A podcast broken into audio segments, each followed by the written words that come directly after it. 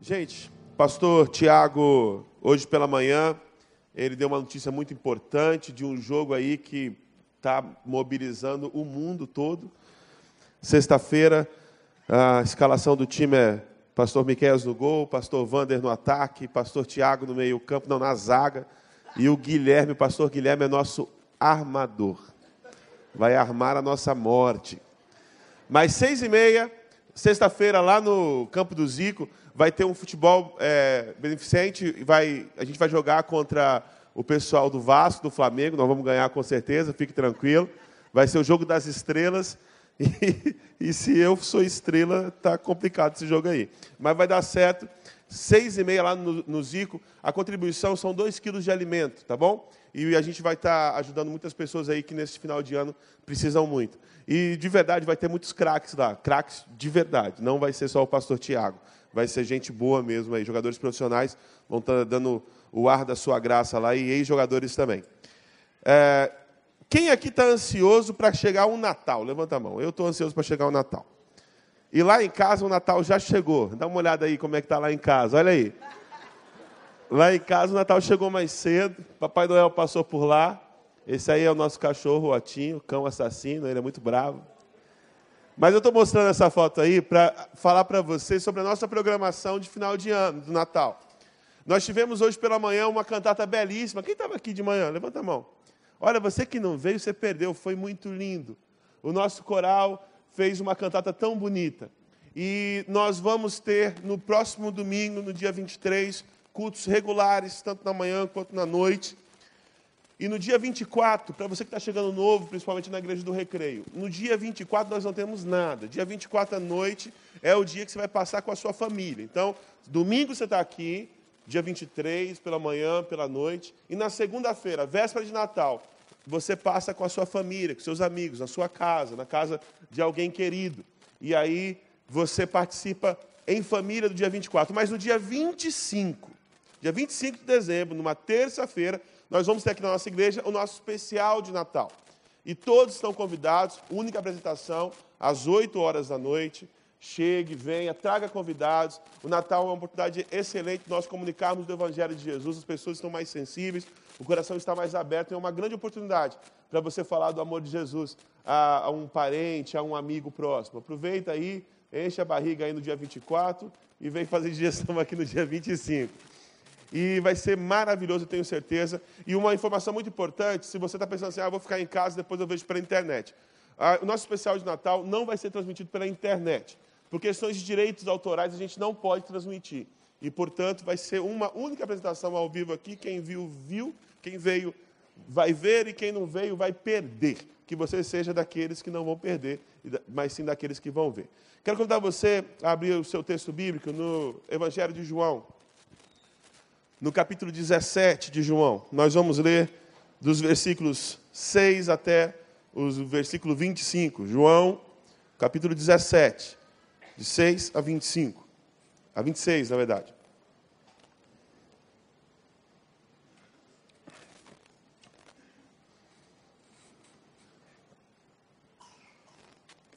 Vai ser projetado na tela o texto também, e você pode acompanhar. Versão que nós estamos lendo, a versão da NVI. Eu revelei teu nome àqueles que do mundo me deste. Eles eram teus. Tu os deste a mim e eles têm obedecido a tua palavra. Agora eles sabem que tudo que me deste vem de ti. Pois eu lhe transmiti as palavras que me deste e eles as aceitaram. Eles reconheceram de fato que vim de ti e creram que me enviaste. Eu rogo por eles não estou rogando pelo mundo, mas por aqueles que me deste, pois são teus. Tudo que eu tenho é teu, e tudo que tens é meu. E eu tenho sido glorificado por meio deles. Não ficarei mais no mundo, mas, ele, mas eles ainda estão no mundo, e eu vou para ti. Pai Santo, protege-os em teu nome, o nome que me deste, para que sejam um, assim como somos um. Enquanto estava com eles, eu os protegi e os guardei no nome que me deste. Nenhum deles se perdeu, a não ser aquele que estava destinado à perdição, para que se cumprisse a Escritura. Agora vou para ti. Mas digo essas coisas enquanto ainda estou no mundo, para que eles tenham a plenitude da minha alegria. Deles a tua palavra e o mundo os odiou, pois eles não são do mundo, como eu também não sou. Não rogo que os tire do mundo, mas que o protejas do maligno. Eles não são do mundo, como eu também não sou. Santifica-os na verdade, a tua palavra é a verdade. Assim como me enviaste ao mundo, eu os enviei ao mundo. Em favor deles eu me santifico, para que também eles sejam santificados pela verdade. Minha oração não é apenas por eles. Rogo também por aqueles que crerão em mim por meio da mensagem deles, para que todos sejam um, Pai, como tu estás em mim e eu em ti. Que eles também estejam em nós, para que o mundo creia que tu me enviaste. Dê-lhes a glória que me deste, para que eles sejam um, assim como nós somos um. Eu neles e tu em mim. Que eles sejam levados à plena unidade, para que o mundo saiba que tu me enviaste e os amaste, como igualmente me amaste. Pai, quero que os que me deste sejam comigo, onde eu estou, e vejam a minha glória, a glória que me deste, porque me amaste antes da criação do mundo. Pai justo, embora o mundo não te conheça, eu te conheço, e estes sabem que me enviaste. Eu os fiz conhecer o teu nome, e continuarei a fazê-lo, a fim de que o amor que tens por mim esteja neles, e eu nele esteja. O povo de Deus diz amém. Amém. Um pouco de contexto aqui nesse texto que nós acabamos de ler, o texto de João. João é um evangelho diferente dos outros três evangelhos. Nós chamamos é, os evangelhos de Mateus, Marcos e Lucas de evangelhos sinóticos. João é diferente dos evangelhos sinóticos, ele tem características diferentes. Enquanto os evangelhos sinóticos, Mateus, Marcos e Lucas, estão mais preocupados em narrar as histórias de Jesus, as histórias a respeito de Jesus, de uma forma um pouco mais jornalística, principalmente Lucas. Eles estão atentos aos fatos, eles estão atentos aos gestos, eles estão atentos ao que Jesus disse, ao que Jesus fez, e a preocupação dos evangelistas é narrar estas coisas.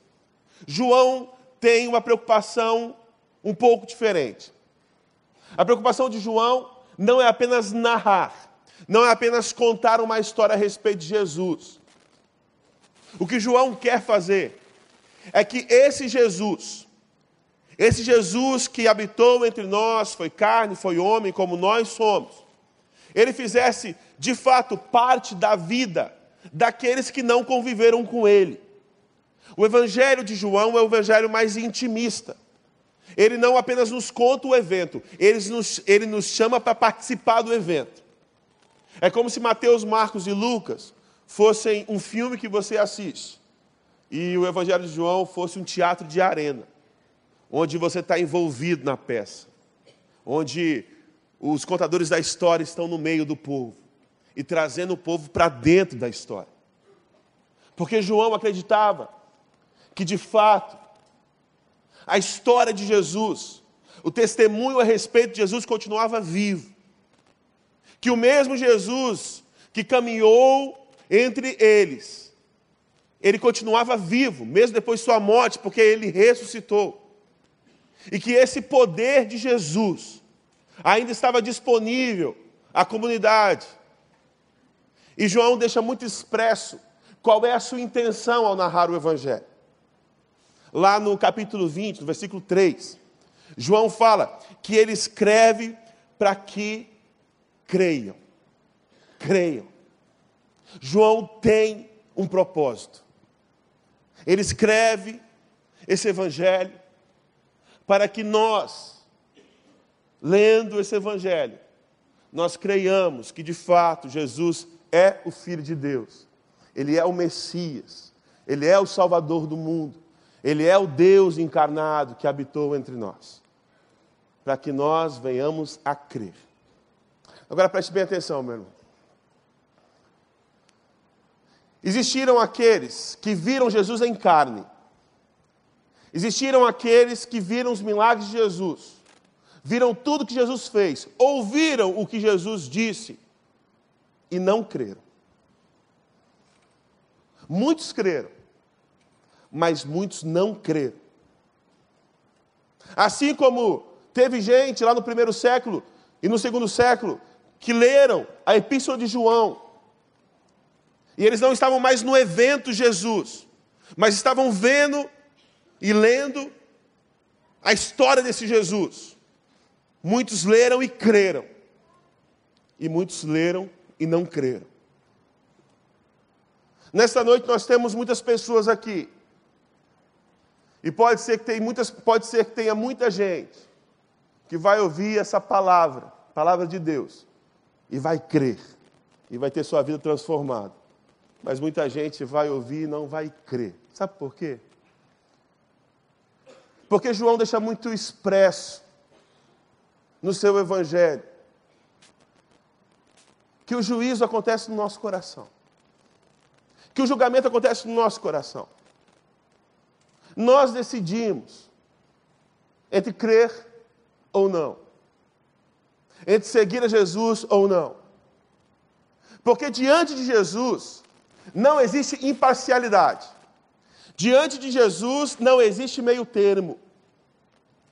Esse negócio que muita gente fala, que admira Jesus, que respeita Jesus como um grande homem, como um grande profeta, como o Islã diz, como um espírito elevado, como diz o Espiritismo.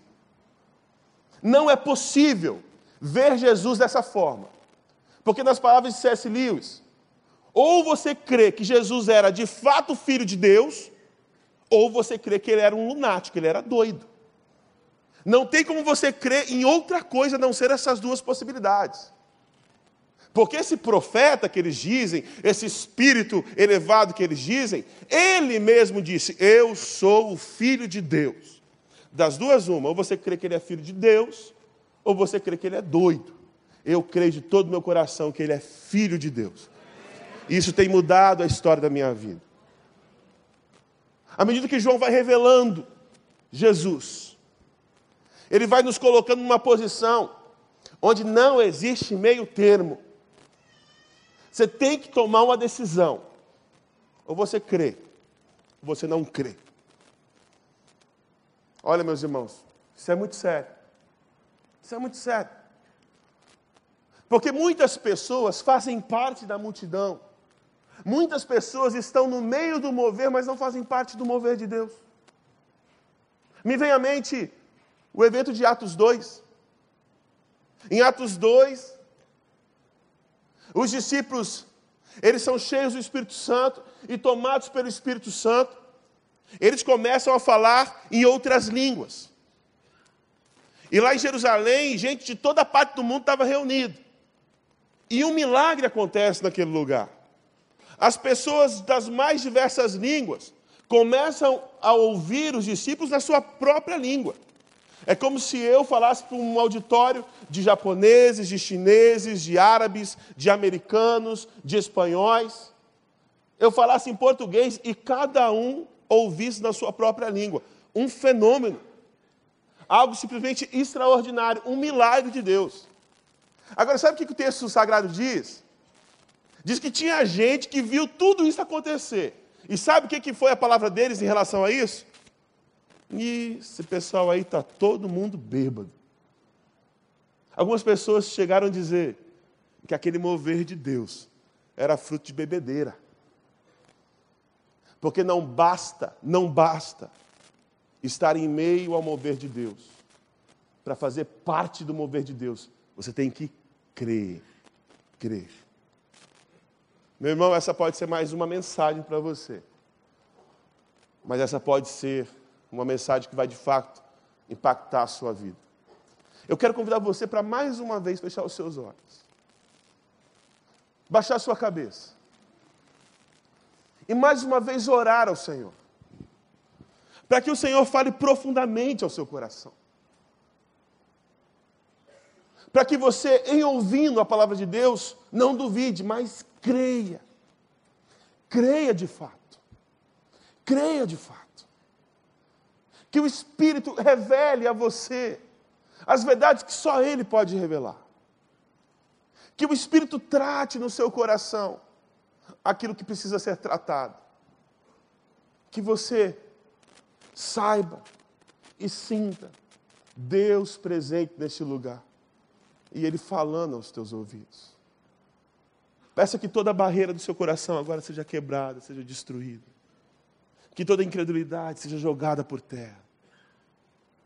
Prepare o terreno do seu coração para ouvir a palavra do Senhor.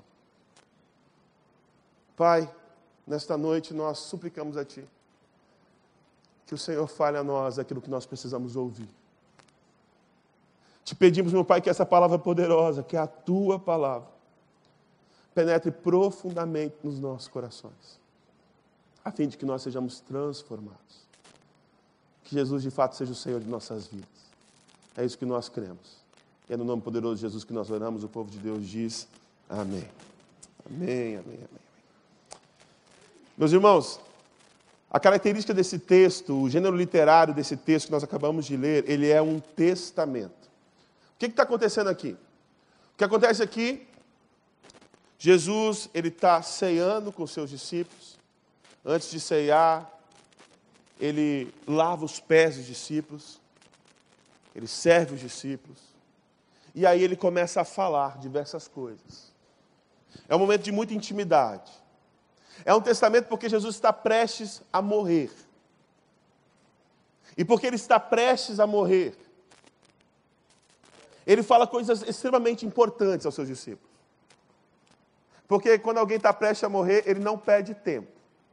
Você nunca ouviu assim, últimas palavras, por exemplo, né? Você vai lá no leito de morte de alguém, e aí a pessoa chega para você, eu queria te falar uma última coisa. O quê? Paga a conta da Light. Ninguém fala isso, né? Ninguém, alguém diz isso nas últimas palavras? Não tem isso. Não tem isso. Essas preocupações mundanas que nós temos do cotidiano, na hora da morte, na hora que nós vamos realmente, nós somos confrontados com a possibilidade da morte, elas não têm relevância alguma. As últimas palavras são sempre palavras muito importantes. É aquilo que precisa ser dito. Então, essa conversa que Jesus tem com os discípulos é uma conversa extremamente importante. Jesus está falando coisas aqui que são extremamente profundas. E Jesus fala coisas muito importantes para os discípulos. E aí no capítulo 17, Jesus, ele meio que interrompe o diálogo e ele começa a fazer uma oração. Nesse momento de intimidade que ele está com os discípulos, os discípulos estão todos ao redor, e aquela conversa profunda, transformadora, Jesus interrompe e começa a fazer uma oração. E foi a oração que nós acabamos de ler, do capítulo 17, do 6 ao 26. E essa oração é uma espécie de relatório também que Jesus faz a respeito dos seus discípulos. E o, cap... e o versículo 6 começa dizendo: olha que coisa interessante, o relatório de Jesus dos discípulos. Eu revelei teu nome àqueles que do mundo me deste. Eles eram teus. Tu os deste a mim e eles têm obedecido a tua palavra. Jesus começa diante de Deus intercedendo por esses discípulos, dizendo: eles têm obedecido a tua palavra. Esses homens têm sido fiéis ao Senhor. Homens bons, fiéis, obedientes à tua palavra. Estes são os discípulos de Jesus. Mas vamos retornar um pouquinho na história. Para a gente descobrir melhor assim quem são esses discípulos de Jesus. Em Marcos 8, nós temos um relato interessante a respeito do comportamento desses discípulos. Em Marcos 8, uma multidão vem ouvir Jesus. E eles passam muito tempo ouvindo Jesus. E o texto diz que a multidão tem fome. Ficam todos famintos. Sabe o que esses discípulos chegam para Jesus e dizem? Mestre, o povo está com fome. Manda o pessoal ir embora. Porque a gente não tem dinheiro para comprar comida para todo mundo. Esses discípulos não têm uma preocupação tão grande com as pessoas, mas sim com eles mesmos. Nós não temos condições de abrir mão do nosso dinheiro, dos nossos recursos para alimentar essa multidão. Manda o povo embora com fome mesmo. Não se preocuparam com o bem-estar da multidão. No capítulo 10 de Marcos, as crianças estão vindo até Jesus. E o texto diz que os discípulos estavam impedindo as criancinhas de chegarem até Jesus. Os discípulos achavam que Jesus, é, as crianças não eram dignas da presença de Jesus. Jesus repreende veementemente os discípulos e fala assim: Deixe vir a mim as criancinhas. No capítulo 14 do mesmo Evangelho de Marcos, uma mulher chega com um vaso de alabastro, um vaso muito caro, e derrama sobre a cabeça de Jesus aquele perfume caríssimo. E a preocupação dos discípulos é a seguinte: ah, é muito desperdício de dinheiro, muito caro. Eles estavam mais preocupados com o valor monetário daquele presente, daquela coisa, do que com o valor que aquele gesto daquela mulher tinha. No capítulo 14, no capítulo, desculpa, no capítulo 9 de, do Evangelho de Lucas, Tiago e João, eles, eles passam por uma situação muito interessante. Eles vão até uma cidade, um vilarejo de Samaria, de samaritanos. E eles não são bem recebidos na cidade. E aí, quando eles voltam da cidade chateados, eles chegam para Jesus e eles perguntam: Mestre, Devemos nós orar e pedir que desça fogo do céu e consuma essa cidade inteira e mate todo mundo. Estes são os discípulos de Jesus. Tiago e João chegam para Jesus. Depois de uma discussão ao longo do caminho, eu preguei aqui recentemente a respeito dessa passagem. E eles chegam para Jesus e falam assim: Mestre, faz com que eu assente à tua direita e meu irmão à tua esquerda. Tiago e João queria passar na frente dos outros discípulos. A Bíblia diz que os discípulos ficaram chateados com esse pedido de Tiago e João. Muito provavelmente porque eles não tiveram essa ideia primeiro. Pedro é usado pelo diabo para tentar desviar Jesus da cruz. Jesus fala: Faça-te de mim, Satanás. Pedro foi usado pelo inimigo para tentar impedir o caminho de Jesus. Pouco antes do texto que nós acabamos de ler, Lá no capítulo 14, no capítulo 13, desculpe. Quando Jesus fala assim, eu estou indo para um lugar, em João 13, Jesus fala assim, eu estou indo para um lugar, esse lugar que eu estou indo, vocês não podem ir comigo. Aí Pedro fala assim, mas mestre, eu vou contigo para onde for.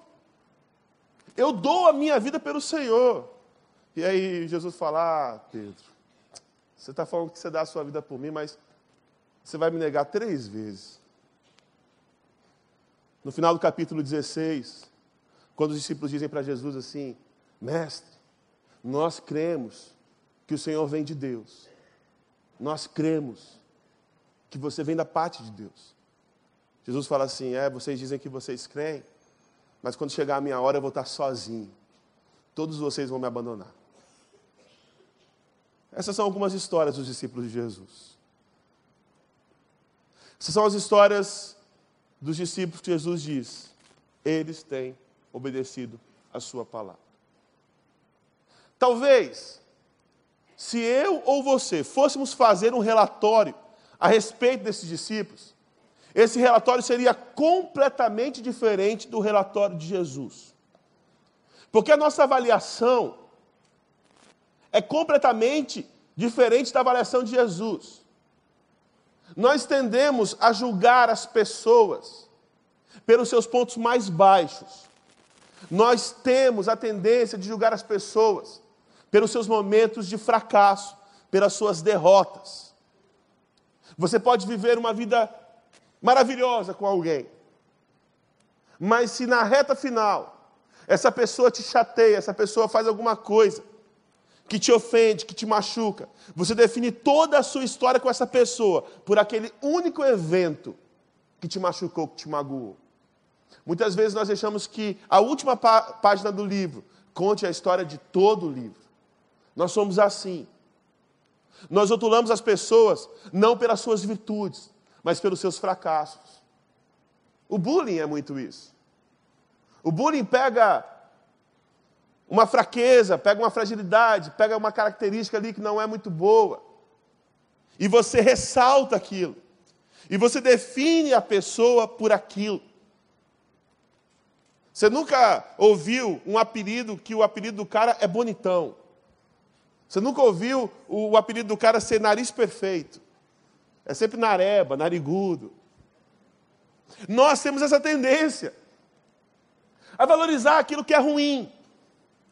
Se nós temos uma parede branquinha e tem um pontinho preto, você bate o olho, a primeira coisa que você vê é o pontinho preto. E está sujo ali um pedacinho ali.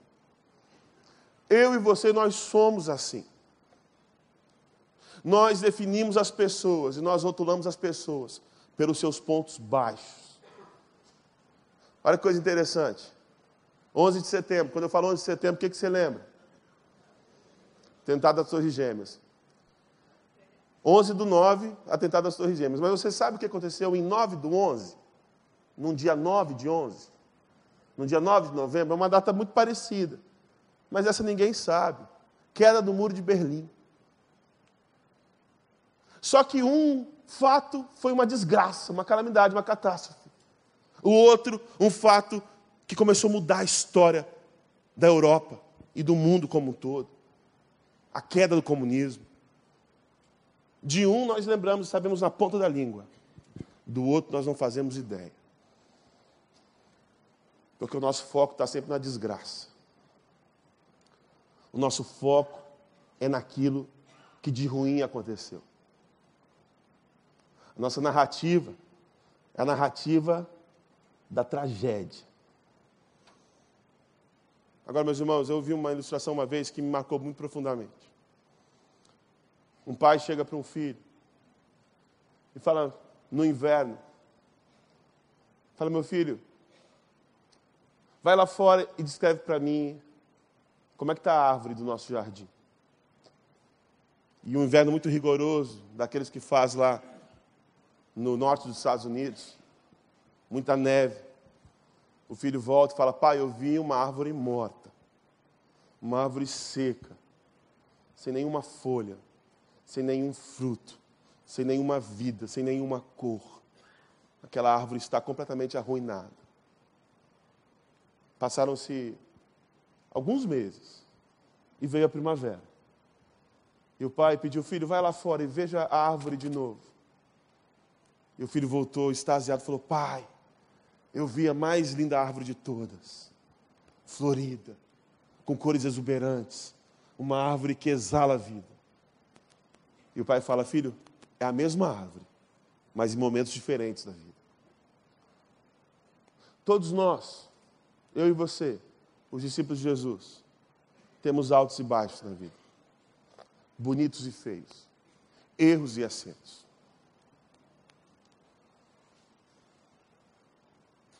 A minha sorte e a sua sorte, se é que pode chamar de sorte, e a sorte dos discípulos, é quem narrou a história da vida deles não foi eu nem você.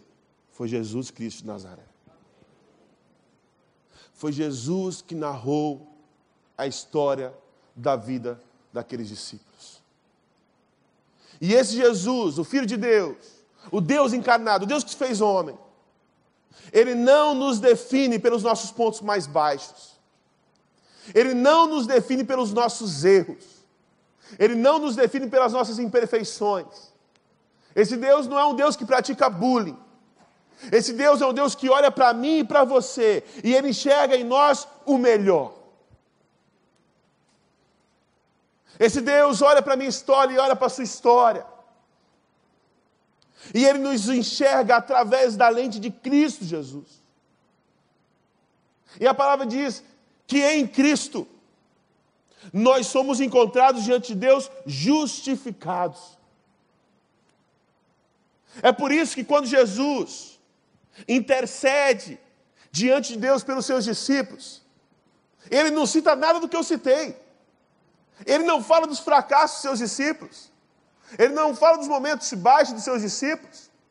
Não que Jesus fizesse vista grossa a esses erros. Porque ele sabia que os discípulos dele eram homens, assim como eu e você, limitados, falhos, que cometiam erros. Jesus, ele não desvia o olhar. Toda vez que os, que os discípulos cometiam algum erro, Jesus confrontava eles com seus próprios erros e os corrigia. Mas quando chega na hora de dar o relatório final a respeito daqueles homens, Jesus define eles pelo melhor que eles podem ser. Jesus narra a história dos discípulos a partir da perspectiva da graça. Pai, esses homens são teus. Ele fala isso. Eles são teus. E eles têm obedecido a tua palavra. Essa é a história que Jesus conta daqueles homens. E meu irmão, essa é a história que Jesus quer contar de você. Qual é a narrativa da sua história? Eu quero contar uma história para você, a história de alguém aqui. A história de um menino muito pobre, que nasceu num lugarzinho pequenininho, numa ilha, no meio do nada. Esse menino morava numa casa muito pobre. Esse menino com 11 anos, ele era demasiadamente magro, porque ele não se alimentava adequadamente, porque a família não tinha recursos. E ele tinha o sonho de ser jogador de futebol. E com 11 anos, ele vai para um outro lugar, para uma outra cidade, tentar um futuro melhor, porque a vida era muito difícil onde ele estava. E ele começa a jogar num clube, mas ele está sozinho, ele não conhece ninguém. Todas as pessoas tiram sarro do sotaque dele, ele não consegue ser entendido por ninguém. Ele ganha o apelido de menino chorão. Ele sofre bullying porque ele tem os dentes tortos. Ele anda com roupas feias. É um menino que não é bonito, não faz sucesso com as meninas. É um menino muito pobre, só pode comer no restaurante que o clube designa ele para comer, não pode comer em outro lugar. Um dia, ele indo para um, um restaurante onde ele fazia as refeições dele, ele encontra com um grupo de garotos que batem nele injustamente, achando que ele era uma outra pessoa. Esse garoto vai crescendo, e quando ele começa a ganhar um pouquinho melhor, ele descobre que o irmão dele está envolvido com drogas. E ele usa quase todos os seus recursos que ele está ganhando ali para poder pagar o tratamento para o irmão dele. Pouco tempo depois, o pai, que era alcoólatra, morre em virtude do uso de álcool. O tempo vai passando.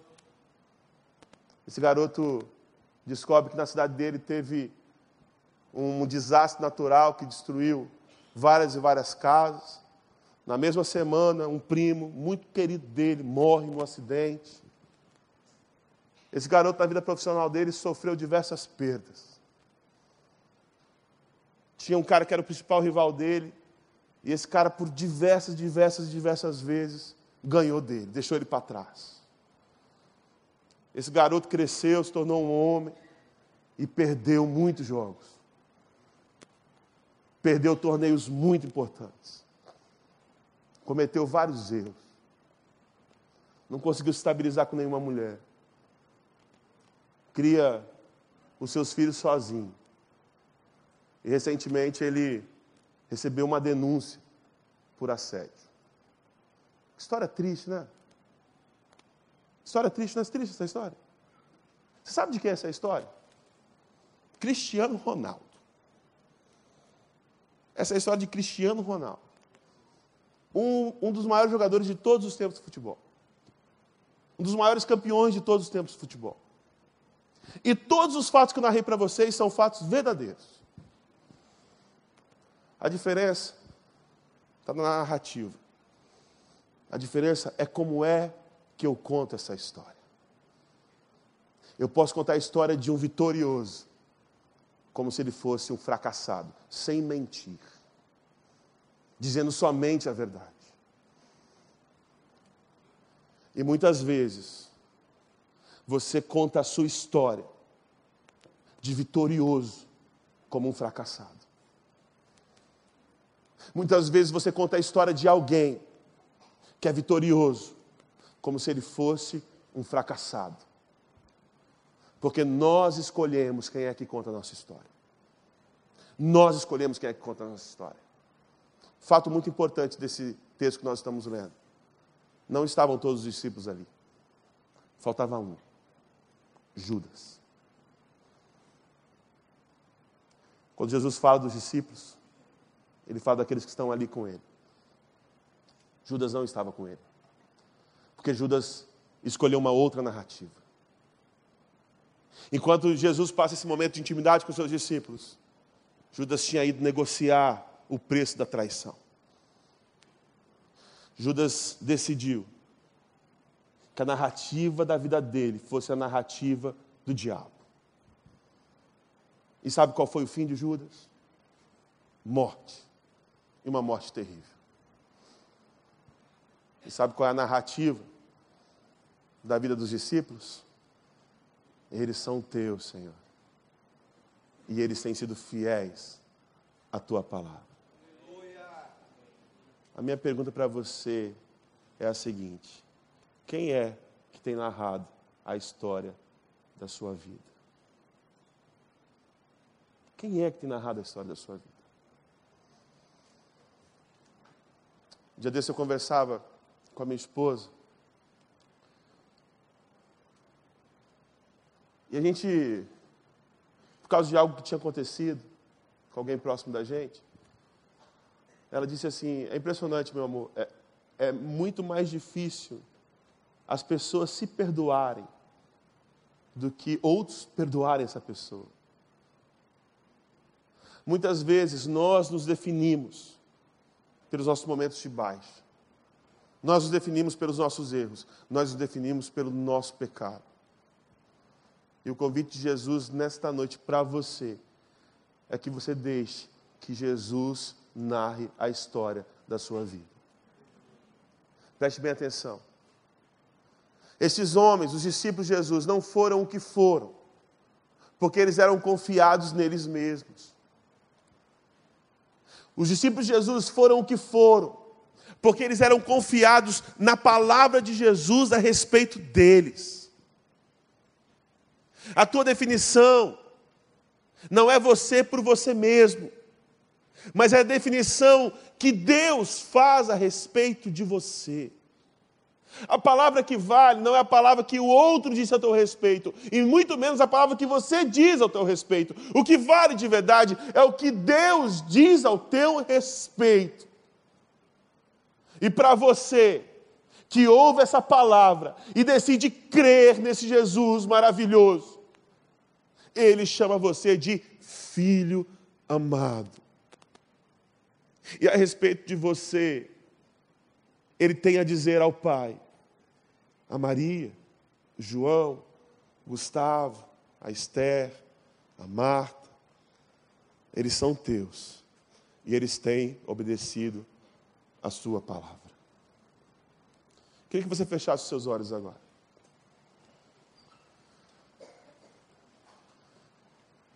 E que você repensasse qual tem sido a narrativa da sua vida. Qual é a história que você conta ao teu respeito? E se perguntasse, é essa a história que Deus conta ao meu respeito? Essa é a avaliação da graça ou essa é a avaliação da desgraça? Quem é que eu tenho deixado narrar a minha história? O inimigo o meu amigo maior que é Jesus Cristo? E que no nome de Jesus, todo o peso da culpa, que em nome de Jesus, toda a mágoa, todo o ressentimento, toda a dor que você enfrentou, todos os erros, todos os pecados que você cometeu, tudo aquilo que ainda te traz dor, te traz tristeza, que sejam agora curados no nome de Jesus. Permita que Jesus conte a história da sua vida. Permita que Ele faça uma releitura de tudo aquilo que você viveu. E que ao invés de fracasso, você veja a vitória. Que ao invés de tragédia, você enxergue a graça. Que você se enxergue verdadeiramente como um filho, filho, filho de Deus e que você entenda que ao crer nessa palavra, ao crer nessa palavra, ao crer nessa palavra, essa oração de Jesus não é só pelos discípulos, é por você também. Pai, eles são teus e eles têm obedecido a tua palavra. Eu quero fazer dois convites essa noite. Um convite é para você que tem narrado a história dos outros a partir da perspectiva da desgraça. É para você que tem rotulado.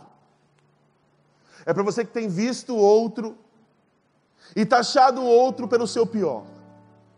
Que você se arrependa disso e que você seja transformado. E que a mesma graça com que Deus conta a história da sua vida, você conte a história da vida do outro. E o outro convite eu quero fazer para você que sente que a história da sua vida é desgraça. Eu quero te dizer uma coisa, meu amor, meu amigo. No versículo 23, nós temos a explicação do porquê a narração da história da nossa vida é diferente.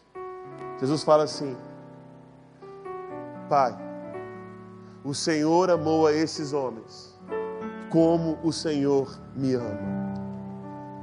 Você sabe qual é a qualidade do amor de Deus para você? É a mesma qualidade do amor de Deus para com Jesus. Aquele que era um com o Pai desde o início, desde o princípio. O mesmo amor do Deus Pai com o Deus Filho. É o amor do Deus Pai para com você. É o amor do Deus Filho para com você. Você é sim amado, amado, amado. Mas a escolha é você que faz. Quem é que você vai deixar contar a história da sua vida? O inimigo ou Jesus? Eu quero fazer esse convite agora. O Espírito Santo me impulsiona a fazer isso. Você que quer, Senhor, eu entendi, eu creio, e eu quero que o Senhor narre a história da minha vida. Eu quero que o Senhor conte a minha história, porque a minha história tem sido de desgraça quero que você levante a mão, eu quero orar pela sua vida. Tem alguém assim aqui? Senhor, eu quero que o Senhor conte a história da minha vida. Levante a sua mão, Deus abençoe a sua vida. Eu já vi, Deus abençoe a sua vida, eu já vi. Deus abençoe a sua vida, minha irmã. Deus abençoe a sua vida, meu irmão. Deus abençoe a sua vida, minha irmã. Deus abençoe a sua vida. Quem mais? Quem mais? Deus abençoe a sua vida, Deus abençoe a sua vida. Muitas pessoas com mãos levantadas, Deus abençoe a sua vida, Deus abençoe a sua vida, Deus abençoe a sua vida. Quem mais? Deus abençoe você, Deus abençoe você, Deus abençoe você, Deus abençoe você, meu irmão. E eu quero convidar você agora no ato de fé, enquanto nós cantamos essa música, que diz a nossa identidade, quem nós realmente somos, que você saia do seu lugar, que você se ajoelhe diante do altar do Senhor, para que a sua história seja recontada, agora a partir da graça de Deus. Levante o seu lugar, venha à frente. Toda a igreja fique de pé, vamos cantar juntos.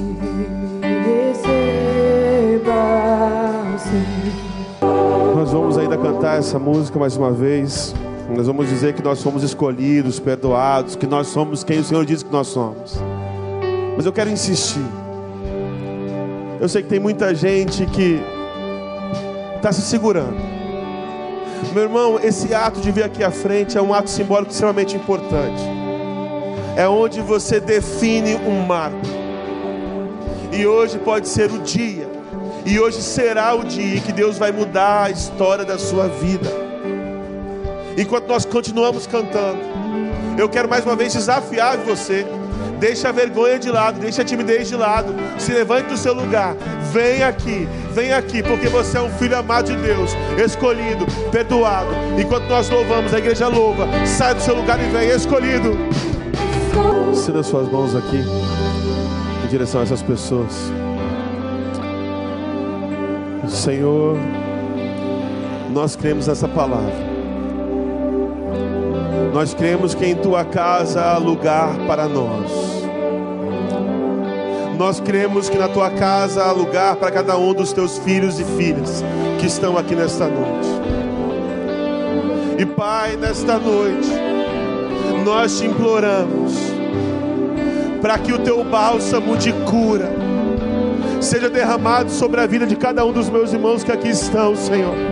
O Senhor sabe quais são as tragédias. O Senhor sabe o lugar onde eles choram. O Senhor sabe das suas feridas. O Senhor sabe dos seus traumas. O Senhor sabe das desgraças que sobrevieram sobre a vida deles, meu Pai. O Senhor conhece o sofrimento e as lágrimas de cada um. Agora nós pedimos, no poderoso nome de Jesus, que toda maldição seja convertida em bênção, que toda tragédia seja convertida em graça, que todo choro seja convertido em riso e que o Senhor conte uma nova história a respeito dos meus irmãos, que eles ouçam da tua boca: Você é meu filho amado, eu tenho prazer na sua vida, eu te amo, eu quero restaurar a tua vida, eu quero resgatar você. Você é meu, você é meu, você é meu. E tem obedecido a minha palavra.